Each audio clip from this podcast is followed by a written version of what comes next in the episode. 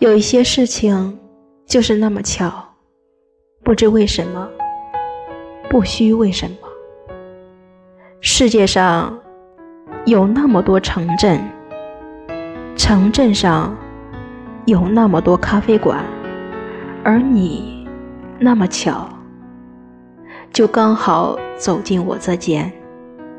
看过电影《卡萨布兰卡》的人。都深深记住了这句台词。我曾从美国东部走到西部，从加拿大西部走到东部。二零一七年二月二十五日这一天，我恰巧就在加拿大东北部魁北克城的圣劳伦斯河边坐下，看着雪静静的。在我身边落下，我静静地怀念曾经的过往，静静地想象即将的未来。